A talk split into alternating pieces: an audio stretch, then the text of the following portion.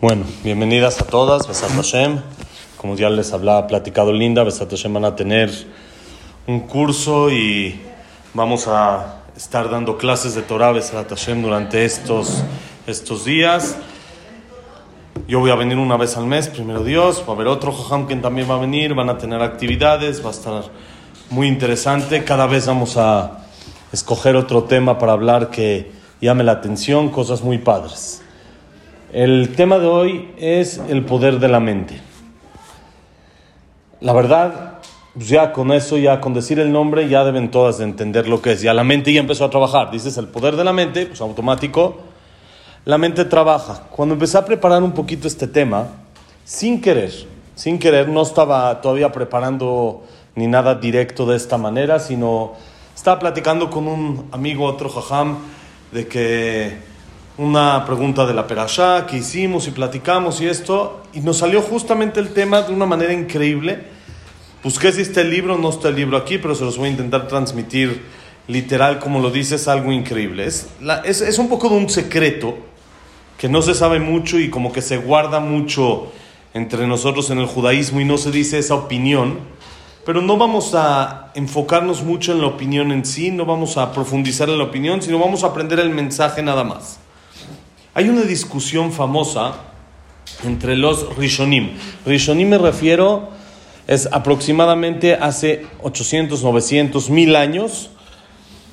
Los más famosos de ellos son el Rambam y Ramban, Maimónides y Nachmanides. Hay una discusión, por ejemplo, en la Perashá de la semana antepasada, en Perashat Vayera, leímos que Abraham Avinu se acababa de haber hecho el Brit Milá, y después de que se hizo el Brit Milá, él quería conseguir invitados. No podía sin invitados. No, no, su, físico no le daba para estar tranquilo sentado. Él necesitaba atender gente, necesitaba hacer gesed, hacer favores con los demás. Y no podía sin eso. No, no se aguantaba sin hacer favores. Entonces, Hashem no quería que se moleste. Saca un sol muy fuerte y no viene gente no viene gente al lugar, no hay manera de traer invitados y Abraham vino está desesperado hasta que sale a la calle y consigue tres invitados que dicen Jajamim vestidos como árabes y eran ángeles. Quiere decir, es un encuentro entre un ser humano y un ángel. Y así como este en la Torah, hay varias ocasiones que vemos encuentros entre seres humanos y ángeles encuentro entre un ser humano y varios ángeles o un ángel. Por ejemplo, otro de los episodios muy, muy famosos dentro de la Torah es el tema de Jacob. Jacob vino, vamos a leer también en una o dos prasiot más adelante, cuando regresa de la casa de Labán y se va a encontrar a Esab, en el camino sabemos que se le olvidaron unos jarritos chiquitos, se le olvidaron lo que le llaman jajamim pajim ketanim, unos jarritos chiquitos se regresó por los jarritos chiquitos y de repente encuentra un ángel que empieza a luchar con él. Y empiezan a pelear físicamente hasta que la Torah dice que Jacob lo venció, pero el ángel le golpeó en el muslo de Jacob y quedó cojo. Y es por eso que hasta hoy en día no comemos gidanashe, no comemos lo que es una parte del animal porque fue donde golpeó el ángel a Jacob vino. Es otro encuentro. Jacob vino le dice, no te dejo ir hasta que me des una verajá. Si no me das verajá, no te dejo ir. Y ya le dio verajá y esto le preguntó su nombre, etcétera. Todo el encuentro entre Jacob y el ángel. Es otro encuentro en la Torah documentado entre un ángel y un ser humano. La pregunta es, ¿existe poder ver a un ángel? ¿Un ser humano tiene la capacidad de ver a un ángel? Y la pregunta vamos más arriba. Tal vez nosotros decimos, nosotros no tenemos ese nivel, pero Abraham vino, estamos hablando. Jacob vino. ¿Pueden ver, ellos ver ángeles o no pueden ver ángeles? Gente de ese nivel. Nosotros que no estamos tan puros y tan santos y hacemos cosas que no deberíamos al 100% hacer, pues tal vez no estamos al nivel de ver ángeles. Eso lo, entenderé, lo entenderíamos. Pero el Ramban, Nachmanides, dice como ustedes. Sí, un ser humano puede ver ángel, nada más tiene que tener un nivel. Tiene que tener un cierto nivel para poder verlo. Pero el problema es que el Rambam, Maimónides, uno es Ramban, Nachmanides, otro es Rambam Maimónides. Él dice, no hay manera.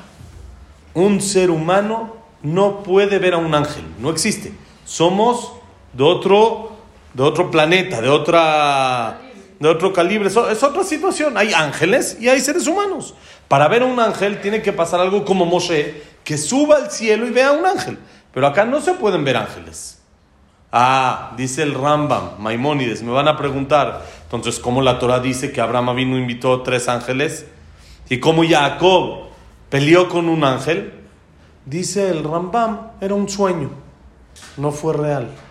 No es real, no pasó.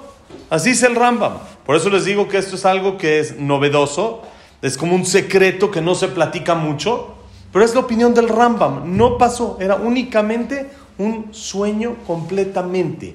No era, es como un tipo de profecía, pero no es de que pasó real. Cuando Haná iba a tener a su hijo Shemuel, también se encontró con un ángel. Dice el Rambam, todo es sueño. No fue nada real físicamente, no se encontraron, sino simplemente en un sueño. Es como vio todo esto, Abraham vino en su sueño, trajo a los malachim, los sentó, les dio de comer, Jacob vino en su sueño, peleó contra el ángel y cada vez que la Torah nos diga que fue un ángel con un encuentro de un ser humano, es un sueño, no es real. Por supuesto... Muy bien. Por supuesto, muy bien, muy bien. Esa es la pregunta que vamos exactamente, es el tema de hoy. Por supuesto que hay que entender esta opinión, es una opinión que es alguien, un jajam, un personaje importantísimo dentro de nuestro pueblo, que es el Rambam, pero el Ramban Nachmanides lo ataca fuertísimo y dice, estas palabras no son dignas para ser escuchadas. Dice, no, no, no, no se pueden decir, es algo que está prohibido decirlo. Así dicen Nachmanides sobre Maimónides, el Ramban sobre el Rambam. Pero hay que entender un poquito a qué se refirió. ¿sí? Tal vez no vamos a entender la profundidad de lo que se refirió el Rambam al decir que no existió y que fue todo un sueño, pero hay que entender un poquito y la pregunta que tenemos que analizar es la pregunta que hace, ¿cómo te llamas? Vivian. Dice Vivian, entonces si es así, ¿cómo Jacob vino quedó cojo del encuentro con el ángel? La Torah dice, quedó cojo, butzole al yerejo, estaba cojo, no va a poder caminar de una manera normal, va a cojear durante toda su vida, y la Torah lo cuenta, y pasó de esa manera, y es por eso que no podemos nosotros comer el Gidanashe, como les dije, porque Jacob vino quedó cojo. Entonces, si no fue real, si fue un sueño, dice el Ramban, es una de las preguntas que el Ramban le hace al Rambam, por lo cual le dice es imposible decir algo así. Pero ¿qué, ¿cuál es la opinión del Rambam? Que sí pasó algo así. Entonces es lo que estaba platicando con mi amigo. Estábamos platicando, estábamos viendo, ¿qué opinas? ¿Cómo, cómo dices esto? Y me dijo, en algún libro busqué, encontré una vez algo, no me acuerdo. Y empecé a buscar un poquito hasta que encontramos la respuesta. Pero les quiero introducir un pequeño, una pequeña historia que ya todas seguramente conocen y con eso pueden entender un poquito más. Escucharon hablar de Rabbi Akiva. Rabbi Akiva, casi casi el jajam del pueblo de Israel. Todos la, toda la Torah que tenemos hoy en día en la Gemara, las Mishnayot, provienen básicamente de Rabbi Akiva, porque él tenía 24.000 alumnos, fallecieron todos sus alumnos entre Pesach y Shavuot, o en Pesach al Omer, según las diferentes opiniones, y sacó una nueva Torah, otra vez se paró de ese golpe y tuvo cinco alumnos, Rabbi Shimon Bar Yochai, Rabbi Mir Balanés, ¿sí? cinco alumnos que de ahí salió. ¿Quién era este Rabbi Akiva?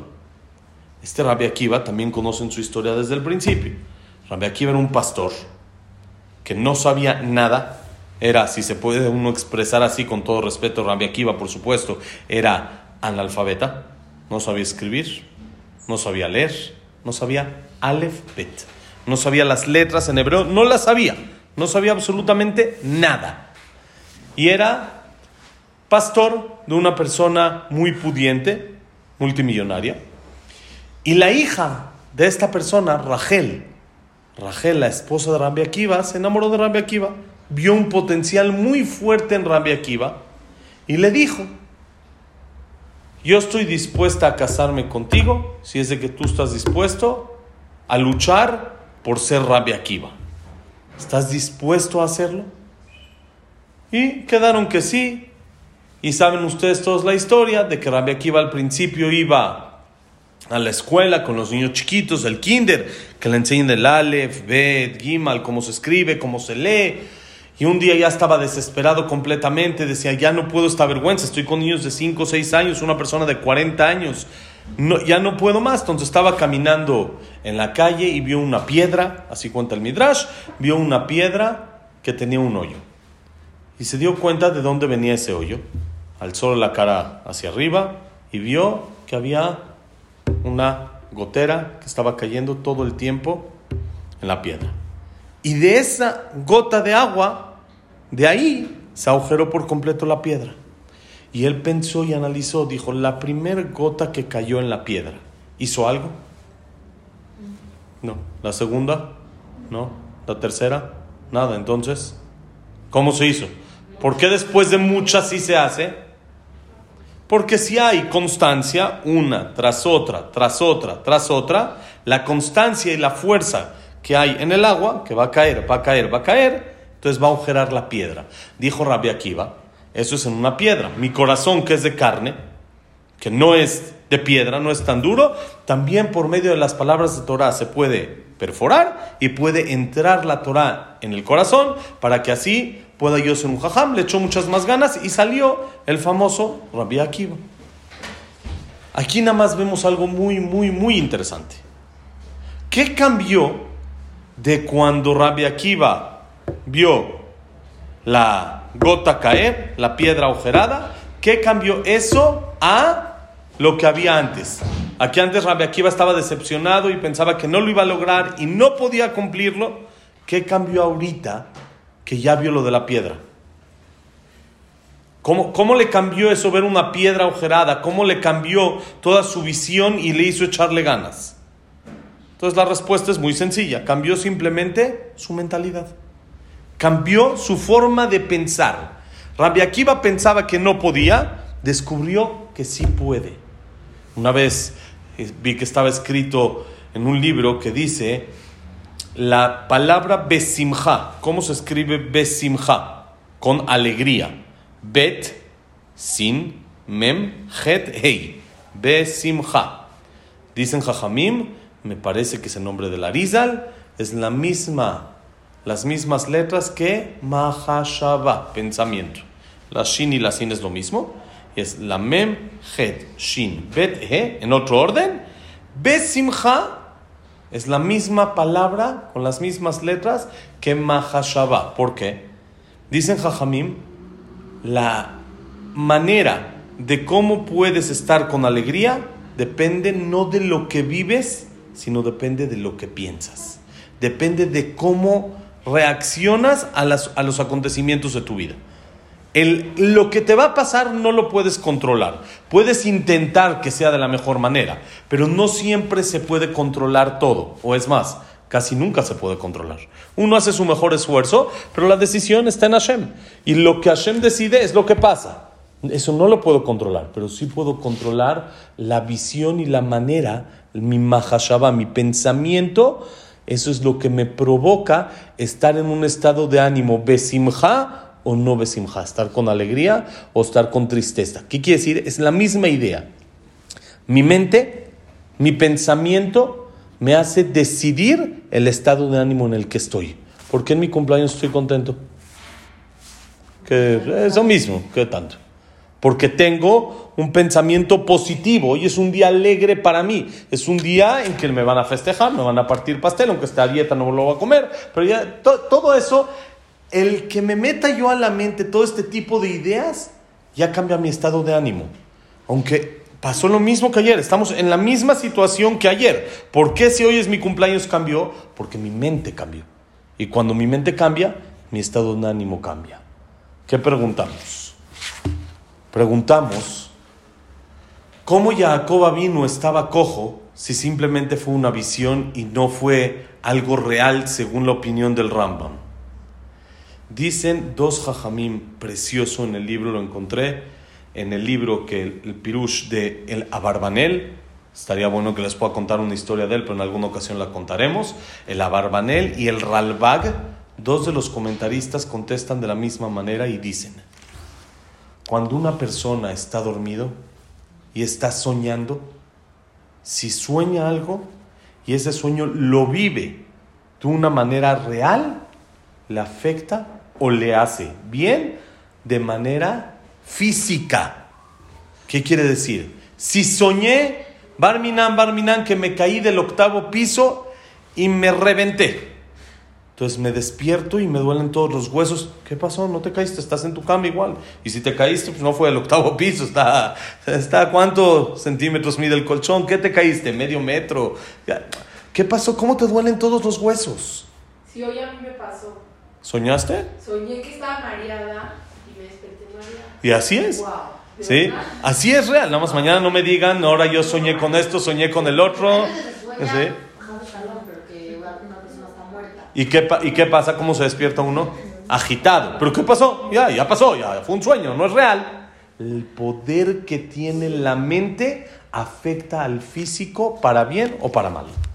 Entonces Jacob vino soñó que luchó contra el malaj, contra el ángel, aunque según el Rambam esto no fue algo que pasó de manera real, sino únicamente una visión, quedó cojo de por vida, porque la fuerza de la mente de Jacob era enorme. Tal vez a nosotros nos va a doler un poquito, unos días, un día y listo y se nos va a pasar, pero la fuerza, la fuerte, la fuerza de la mente de Jacob era tan poderosa que su sueño lo vivió tan real que lo dejó cojo de por vida.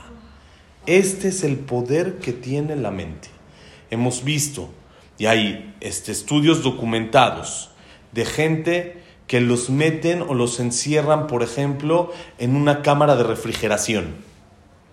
Y salen, los sacan después de dos, tres minutos con hipotermia al hospital. Y después de que los curan, le dicen, estaba desconectada. La cámara estaba desconectada. Pero le dio hipotermia real al hospital. Directo se fue al hospital y lo tuvieron que tratar médicamente. Tenía una hipotermia real. Y la cámara estaba desconectada. ¿Qué pasó? Es la mente nada más. La fuerza que tiene la mente es impresionante. Fue lo que cambió Rabbi Akiva. Él cambió el chip, cambió su mente. Y Rabbi Akiva decidió, si la piedra se agujera, mi corazón puede. Hizo un switch en su mente y salió, no uno más, salió Rabbi Akiva. Es exactamente lo que pasa cuando la persona le da fuerza a su mente. Por eso es muy, muy, muy importante que la persona siempre piense positivo. Que la persona siempre atraiga cosas buenas hacia él. Eso existe. No es algo de cuentos chinos o así, las energías. Eso existe para la Torah y eso está todo en la mente. Y si, si ustedes se dan cuenta, vayan algún día a algún colel o alguna yeshiva en la que hay 500 muchachos y todos están con su mente profundizando hasta adentro. ¿Por qué? Cuando la mente piensa, entonces eso le mete a la persona la energía de la Torah hacia adentro. Si la persona toma la Torah así como, así como se dice, sentado como si estuviera en la playa, rico, escucho una clasecita, tengo un alumno así, que luego me dice, Ham, échese un musarito, eh, eh, cuéntese un cuentito. Yo, no, abres el libro y te pones a leer. Porque aquí venimos a estudiar con fuerza, venimos a ocupar la mente y a ejercitar la mente. Y si ejercito mi mente con Torah, entonces tengo Torah por dentro. Y es por eso que jajamim grandes vamos y les pedimos un consejo. Y les pido un consejo en shidujim y en educación y en, comer, en, en, en negocios. ¿sí? Pero el jajam, ¿qué sabe? Él está todo el día con su gemara. Tiene su mente tan ejercitada que en el momento que él escucha la pregunta, la mente vuela a mil por hora y lo que tú no puedes pensar para solucionar la duda que tienes, él sí lo puede pensar porque su mente está muy fuerte y muy poderosa. Es por eso que hay que hacer siempre ejercicios de la mente. Y hay que ac- ac- acostumbrarse a pensar y analizar las cosas de manera profunda, no sencilla, sino meterse de manera profunda y entender lo que pienso me afecta, lo que pienso me beneficia. Y por lo tanto pensar, siempre yo voy a poder, yo voy a lograr, yo soy positivo, lo puedo hacer. Una persona apenas me, me platicó, esta semana creo que fue, que tiene un problema porque no puede darle consejos a sus hijos que le preguntan y esto. Le dije, simplemente necesitas tres palabras, confía en ti. Confía en ti, sábete que en tu mente está el poder de lograrlo.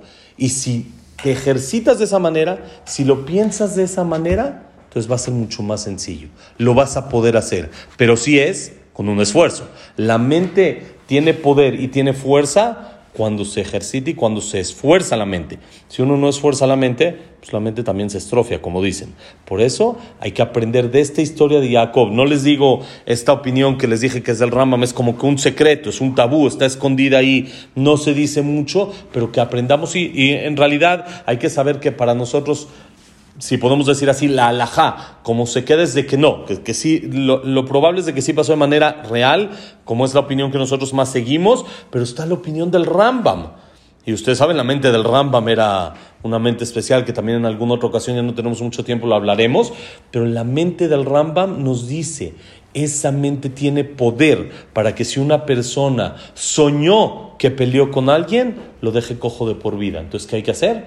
Buscar la manera de cómo nuestra mente aprovecharla para bien. Ese es el poder y ese es lo que venimos hoy en día acá. Si vamos a venir a clases cada semana, es a darle fuerza a nuestra mente, a pensar positivo, a pensar las cosas como debe de ser, a analizar según la perspectiva de la Torah y eso es lo que nos va a abrir la mente y nos va a dar mucho poder a la mente. Les deseo, Besarat Hashem, que este curso sea con mucho éxito, que sea con salud, que sea con verajá y que aprovechen la mente, que la usen y que le den poder positivo a la mente. ¿Ok? Cualquier pregunta, con todo gusto.